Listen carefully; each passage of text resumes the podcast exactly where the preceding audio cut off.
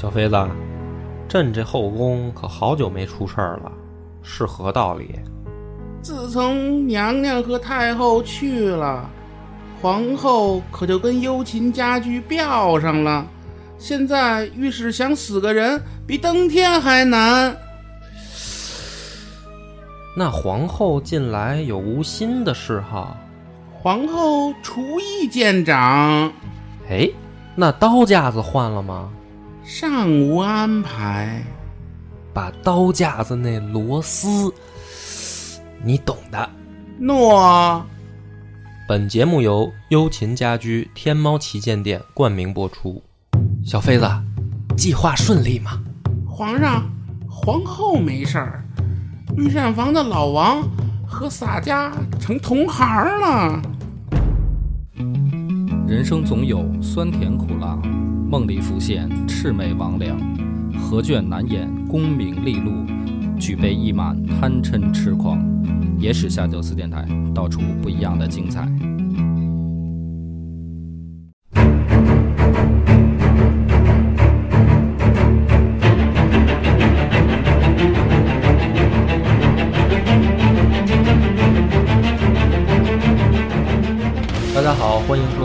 下酒》，我是主播恶霸波，大飞，老温来。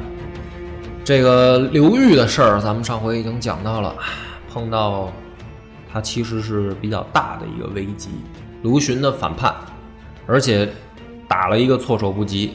刘裕自己单枪匹马赶回石头城的时候，卢循的这个叛军已经发到了发展到了十多万人，而抵御的力量呢？实际上只有石头城的这个数千守军，在这样的情况下怎么办？刘裕呢，首先没有慌，赶紧在这个城内啊，大开这个赏募，什么呢？就是招募愿意报效国家的人，哎，多给钱，拉票，拉这就赶紧就是，然后呢，这个组织百姓修建城墙，是吧？建造这个障碍鹿角啊什么的。这个时候呢，这个很多老百姓啊，他逗，这个平常没事呢，就喜欢到江边啊站着，站着看什么呢？看卢循的这个叛军，因为他叛军人数很多呀，这个十你想十多万人，就算是干嘛呢？看他干嘛呢？对，老百姓就站江边上啊，就看。那个探子不去看，只有老百姓看。老百探子也得看，老百姓就很奇怪啊，这刘裕啊。就是看到老百姓这种举动啊，就问旁边的人说：“这个百姓什么意思呢？就是他们为什么去看这个叛军呢？”这个底下一个人啊说了一句话啊，坚定了刘裕的信心，说：“明公啊，这你还想不明白吗？你没来的时候啊，这帮人连门都不敢出，啊，就怕这个叛军。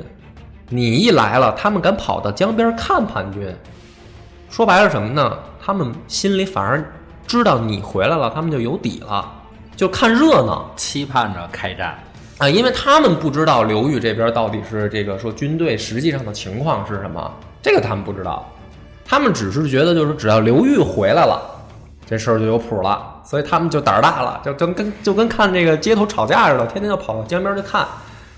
刘裕说：“这帮没心没肺的倒是挺信任我，我自己都不敢看，他们跑跑跑江边看去，说明情报工作做得好，够严。这个这个，那不说老百姓有没有信心吧，实际情况呢，他得开军事会议啊，对吧？这这一仗怎么打呀？力量悬殊太大，就把这个将军们叫起来开会，大家的意见是什么呢？”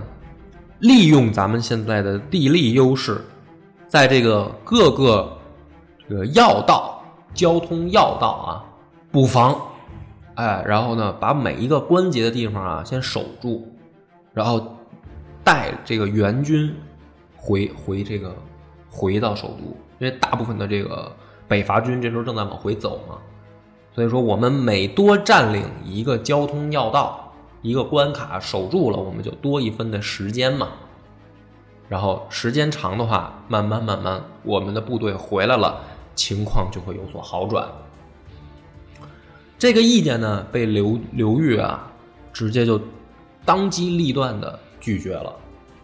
刘裕是这么说的：说朱公说的呢，其实有道理，但是呢，我认为贼众我寡，若分兵屯守，一旦一处失利，就是只要有一处被敌人攻破，则士气会大受影响。而且呢，我们本来人就少，你再分散到各处去防守，其实每一处都防守不住。如果是这样下去的话，我们必败无疑。那么我的意见是什么呢？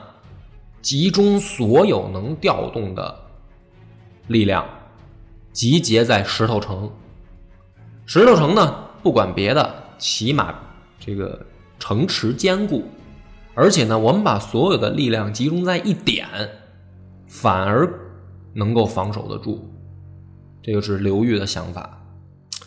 虽然大家反对啊，但是呢，毕竟刘裕是主帅，那么他既然这么说，那就听他的。但是刘裕的这个打法或者建议呢，其实是很有风险的，因为如果敌军直接把石头城围住了，那说白了，他连跑都跑不了，就一勺烩了嘛。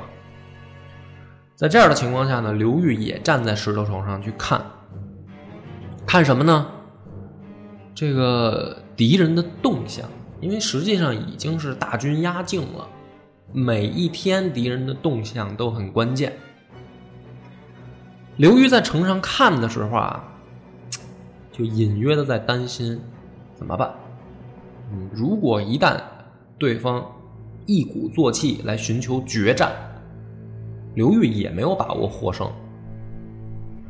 可是这边呢，卢循的这个幕僚徐道富啊。给他出的主意是急战，哎，敌我这个不管是什么态势，我们现在肯定是优势，哎，不管他怎么防守，是在各处要道布布防，还是说集中一点，不管他怎么防守，我们都是优势，我们要急攻。可是呢，卢循的建议是什么呢？说反正咱们现在占据优势，没有必要行险，对吧？他是不是心理上还是有一点畏惧刘裕？有这个，你既然问了，因为这个本来没想讲，就是他们刚知道刘裕回到首都以后，他们打算撤，被徐道富拦住了，说你不要撤，这个正是一鼓作气的时候，前面的事儿都做了，就差这一步了，你不要撤，所以他们才没走。所以卢循其实心里面对刘裕是有一些忌惮的，所以他这个时候他说：“我们啊，就在这个西岸。”铺开这个阵势，先扎下来。对手现在肯定更慌，他们主动会来寻求这个战机。等到他们打我们的时候，我们靠人数优势杀败以后，我们再攻城，会这个效果更好。那么在这样的情况下呢，等于卢循的这支军队呢，没有急于去攻城。但是呢，其实，在实际情况随着时间的推移。刘裕的这个心里面，他就开始备受煎熬了嘛。因为的确，如果说急战的话，我们哎，就是成败在此一举嘛，也没准会出现一个就是反杀的奇迹，是吧？比如说趁着这个大乱，我们把这个敌方主帅斩首了，或者怎么样，这还有就是只要打仗，因为刘裕在战场上从来没怂过。可是敌军不打的情况下呢，对于自己这边就是他们慢慢慢慢消息会泄露啊，自己本来手下的人这些将军他们会有一些心态上转变，万一要是有人投降了呢，对吧？趁一没一没留神把城门一开，对吧？那那怎么办？或者老百姓一开始对他有信心，但是一直不打，老百姓会不会有扛不住的？所以刘裕的心里面很压力很大。这个时候呢，刘裕接到一个消息，说是这个。从情报上截获，卢循准备率主力从白石登陆，就是绕绕到侧面去进攻他们。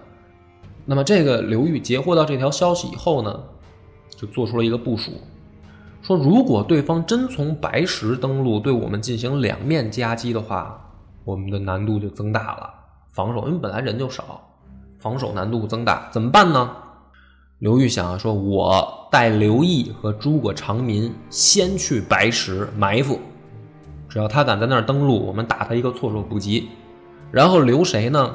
留徐赤特，哎，沈林子这些人，在这个茶浦这边防守，就是走的之前嘱咐徐赤特和这个沈林子说：“你们啊，不论对方怎么打、怎么挑衅，你们不要主动出击，你们就防守。等我在白石成功了，我回来增援，咱们再一鼓作气的打出去。我没回来之前，你们千万不要出战。”嘱咐好了。这个两个人在之前的呃故事里面没有出现。讲一下这个沈林子啊，沈林子呢是最早一波跟着孙恩反叛的，这个怎么说呢？叫叛军。但是孙恩不是被这个刘牢之和刘裕打败了吗？所以这个沈家本身从祖父到他爹那一辈，很多都被斩首了。但是呢，这个沈林子看到，因为很多去南方平叛的部队啊，包括刘牢之的部队，沿途就是烧杀抢掠，就是叛军也烧杀抢掠，但是还不如他们狠。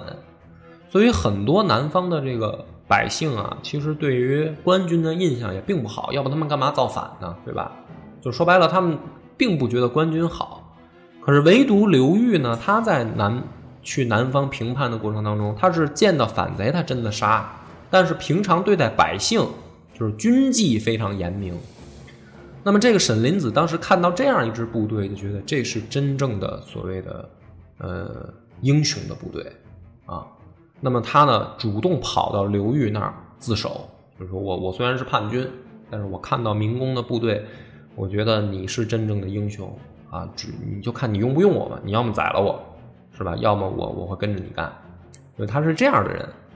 那么刘裕走了以后呢？果不其然，这个卢循的军队就多次来到这个城下进行挑衅。徐赤特呢就忍不住了，就要率兵出击。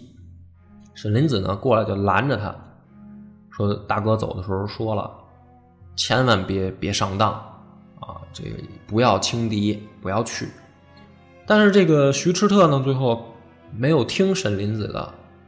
这个率诸葛舒度、朱灵石啊，勇士千余人击贼，就是出出击。结果是什么呢？中了卢循的埋伏。而实际情况是什么？卢循的主力没走，没有绕道白石，就在这儿呢。放出来的情报是假消息，说白了就是调虎离山，故意把刘裕支走，然后出面挑衅，就等他们出来打。结果一战，这边这个徐赤特失败。不过还好呢，这个沈林子啊，就是坚守，赶到朱灵石的这个援军回防，没有让卢循的这个叛军，就是等于一口把他们吃掉，而是还是把局势控制住了。这个时候呢，刘毅反应，刘裕反应过来以后，马上带队回防，哎，才导致说没有造成更大的损失。但是这一仗呢？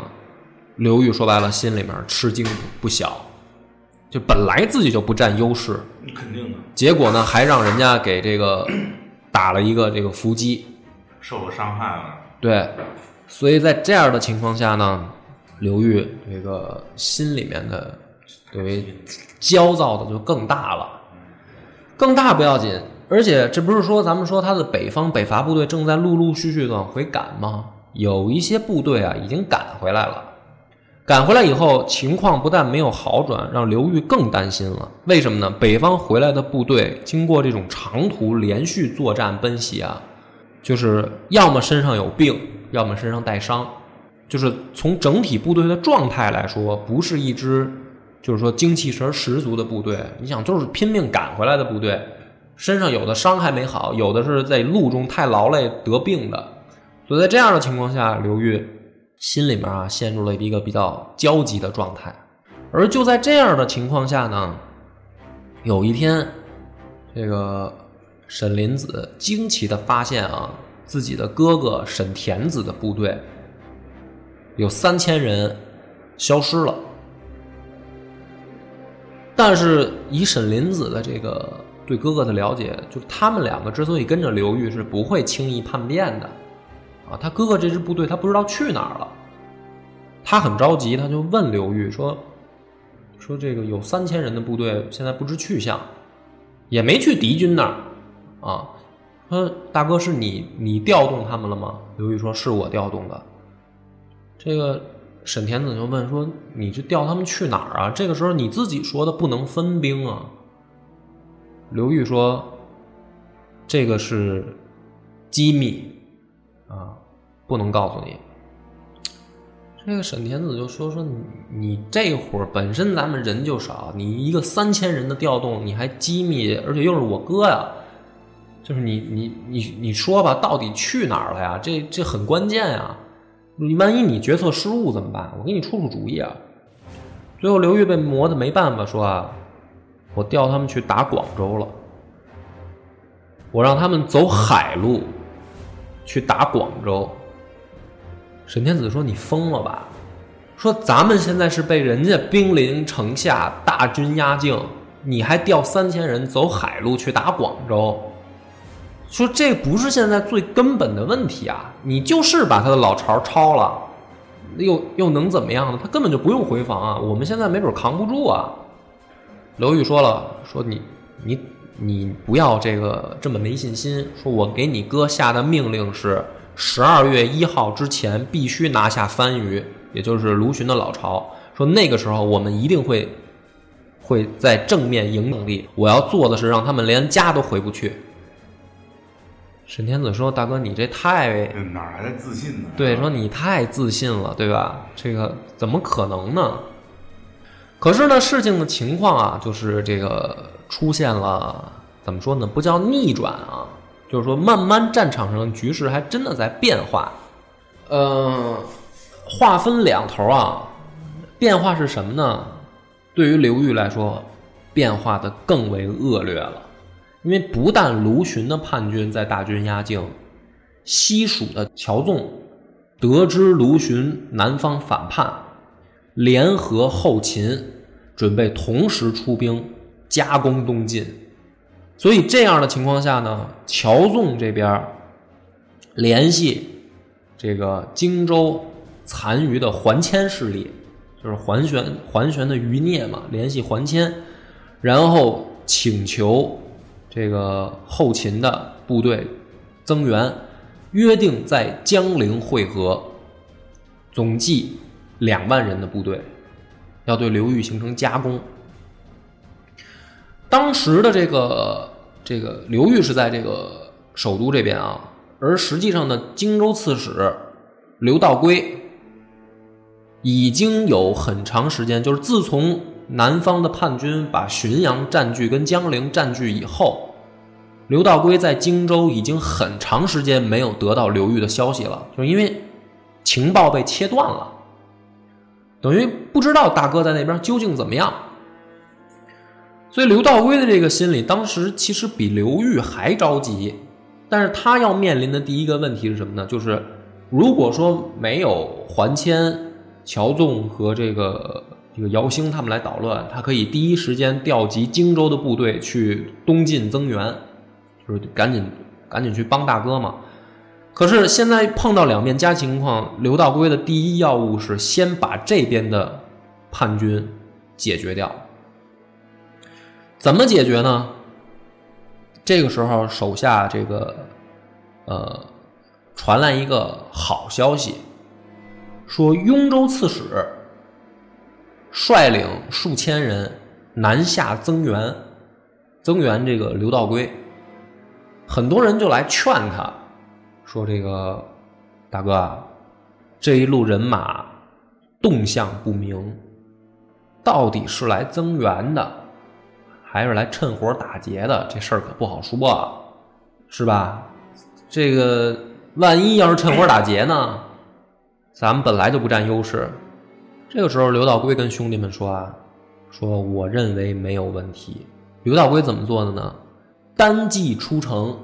几十里去迎接这个雍州刺史，就是他就完全的相信啊。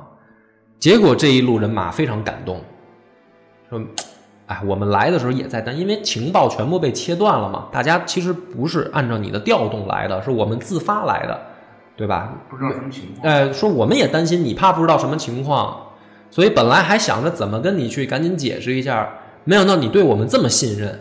那既然你你信任我，我们肯定要就是帮你效死命嘛。等刘道规接到这支几千人的队伍以后，说好，本来我人手不够啊，既然你们来了，你们留守，你们留守，我去干嘛呢？我去奔袭还迁。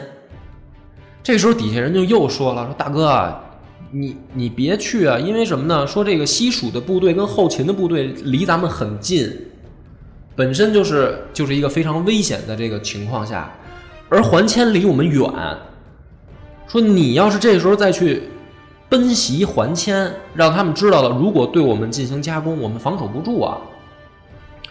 刘道规就说了，说我告诉你们，那两路人马观望大于进攻。这一支就是我们这边西面面临的问题的关键就是还迁，而还迁在战场上不是我对手，他绝对想不到我敢放下你们去奔袭他，就是他绝对想不到我敢这么做。但是兵家就是这样嘛，打你就是打你出其不意，所以你们等我胜利的消息。果不其然，三天以后，刘道规斩还迁于枝江，破临临于江津，追至竹汀，斩之，就是把直接把还迁就给宰了。然后剩下两路人马一看，果不其然，开始准备撤退。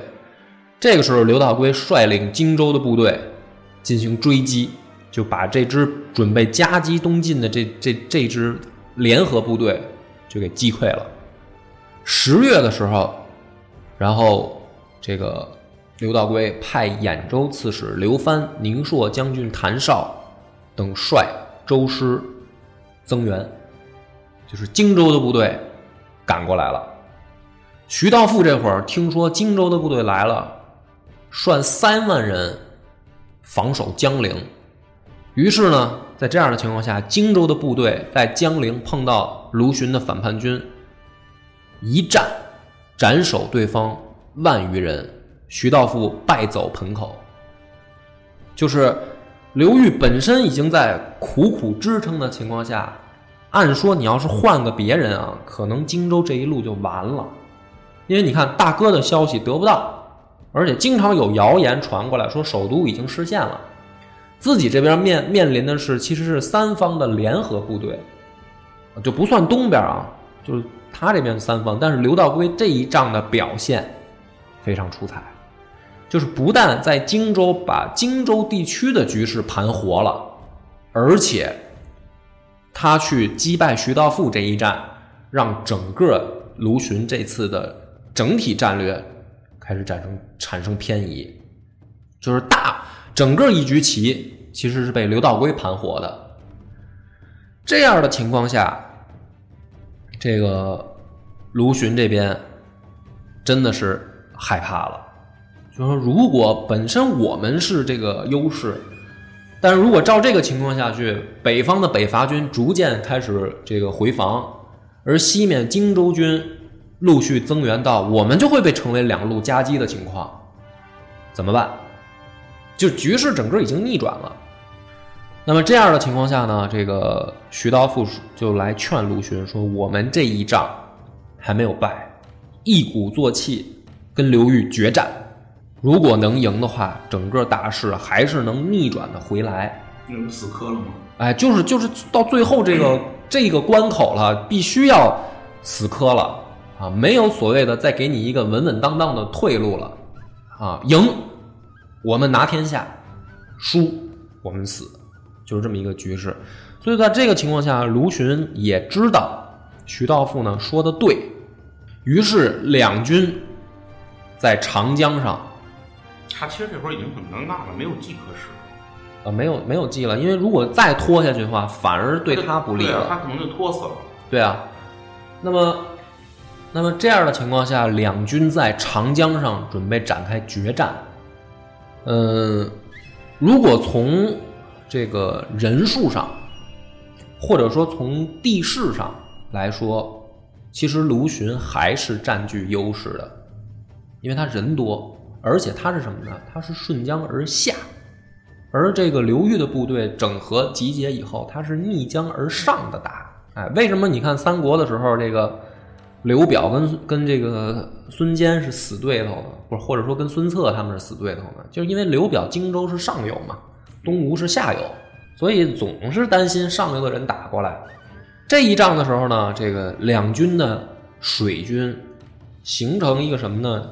因为水军打仗，你看，你虽然看长江，你你想象当中它是一个自西而东的这么一个一一个这个水路啊，但是其实呢不是，它是它是有这个倾斜的嘛，它不是一个正的东西向的江，所以呢，这个当时一接触以后，刘裕呢就用强弓硬弩，把卢循的舰队控制在西岸，就是你像现在想象一个是西北朝东南的这么一个局势，这个江面上是西北朝东南这么一个局势。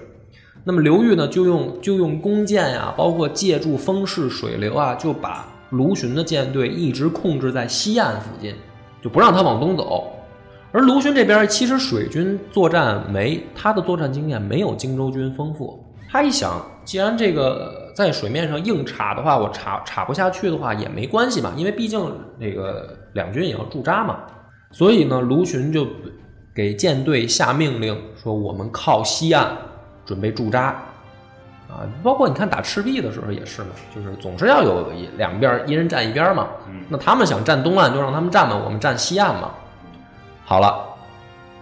等到卢循的舰队靠近西岸的时候，发现西岸上面全是刘裕的伏兵，早就准备好了火弩。他的舰队刚刚靠靠近西岸的时候，舰上火石齐发，整个舰队起火。就是刘裕故意利用风向、水流和这个弓箭，把他的舰队让诱使他到西岸，因为刚开始不可能一上来就决战嘛。大家可能要先驻扎好，好，我就把你逼到西岸，我给你一个路线，就是让你感觉我是想驻扎在东岸，但是实际上我在西岸有埋伏，所以一战下来，卢循的舰队报销，卢循单骑准备跑，然后呢，这一仗下来，这个叛军徐道富是直接想跑回江陵，但是根本就站不住脚，在路上就就被这个。这个追军追上以后，直接就乱枪刺死了。卢循呢，带着这个溃军，差不多也有数万人啊，就准备往广州跑。等跑到广州的时候，发现不到就只剩数千人了。而这个情况下，站在番禺城下的时候，傻了，番禺已经被沈田子。真的按照刘裕的计划，在十二月一号之前拿下了，就他等于没连家都回不去了。这个时候，就是心里面啊崩溃了，产生了一个深深的这个怎么说呢？叫惊恐。要不去深山老林当猴吧？啊，对，就是这个这个仗打到这儿，说白了，一步一步掉进敌人的这个陷阱里面，对吧？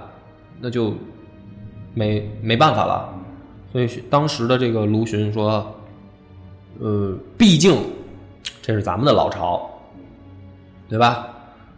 如果能攻下番禺，咱们还有个立身之地。拼了，对吧？最后就拼了，反正他在这人也少嘛，他也没多少人，咱们拼了吧。于是呢，在番禺产生了一个。”算不上决战的决战，可是结果也不意外，沈田子大获全胜。卢循后来的逃跑路线呢，嗯，就就比较的这个怎么说呢？匪夷所思，也不叫匪夷所思吧，其实也是没地儿可去了。他后来按照他的路线路线啊，一直往西南跑，其实差不多，他最后的残部已经跑出国了，就是跑到现在的越南了。但是卢循没跑到。就是后面就不讲了啊，这一仗下来，这个整个的以东晋刘裕这边是神机妙算高中。但是其实你整个听下来，你可以发现每一步都是赌博。其实，如果没有这个刘道规在荆州把这一路盘活的情况下，刘裕这次是其实是他最大的危机。嗯，哎，所以战后的时候呢，这个大家就就想，就是说这个总结的时候就吹吹牛嘛，是吧？说这个这个这一仗大哥肯定是大哥的最大的功劳。然后其实刘裕呢也也是很欣慰，就是说，哎呀，没想到我弟弟现在已经已经能独当一面了，是吧？就说说吧，说当时这个，因为他们消息是隔绝的，刘裕也不知道荆州的情况，就说当时你们的情况到底怎么样啊？是吧？是不是很危机啊？你怎么打的呀？这个刘道规就说了，说说的确很危机，最危机的是时候是什么呢？说你想我在荆州啊，我新来的。这地方啊，很多人都是桓家的旧势力，人家经营三代了，在这儿。说最危急的时候是什么呢？不是乔纵、桓谦的部队，是城里的百姓。这些人天天都在想着出城去找桓谦，包括我部里面一些旧将，桓家投降过来，他们天天就想去找桓谦带路、开城门，把我们弄死。刘裕说：“那你怎么做的呀？你怎么避免这个最大的危机啊？”刘道规哈哈一笑说：“我在全城下令，说我们是东边来的这些文武百这个君臣啊，这个都我们都是东边来的。我打开城门三天，说想走的我不拦着，想走就走，想去找桓谦的就去找桓谦，啊，我不拦着。”说，但是我告诉你们，你们就算是去了，你们把他带过来，我一样能把这儿守住，我一样能干掉你们。这跟当年冉闵有点像了。但是不一样的是什么呢？冉闵开了城门以后，大家疯狂的往外跑；刘道规开了城门以后，城门里面反而没人想往外走了，把门都关上了。所以三天以后，刘道规在关起城门的时候，人多了，所有的人对他。重拾信心，他敢这么干，一定是有有底气。但其实刘道规也在赌，没没谱的事儿。嗯，但是不管怎么说呢，这一仗就是说卢循南方叛叛乱，就以这样的结果而告终了。我估计刘道规那会儿睡不着觉，他肯定也也着急啊，也紧张。但是呃，东晋的局势现在算是稳定了。而刘裕在稳定以后，接下来就想的是什么呢？因为南燕已经被他灭了嘛。说好，我家里面刚出点事儿，西蜀乔纵是吧？后秦姚兴，你们就想来趁火打劫是吧？行，老子现在缓过来了，接下来就到你们。于是伐蜀跟伐秦的计划已经摆到了刘裕的桌面上。为什么叫金戈铁马呢？对吧？这个宋朝就是能打，欲知后事如何，且听下回分解。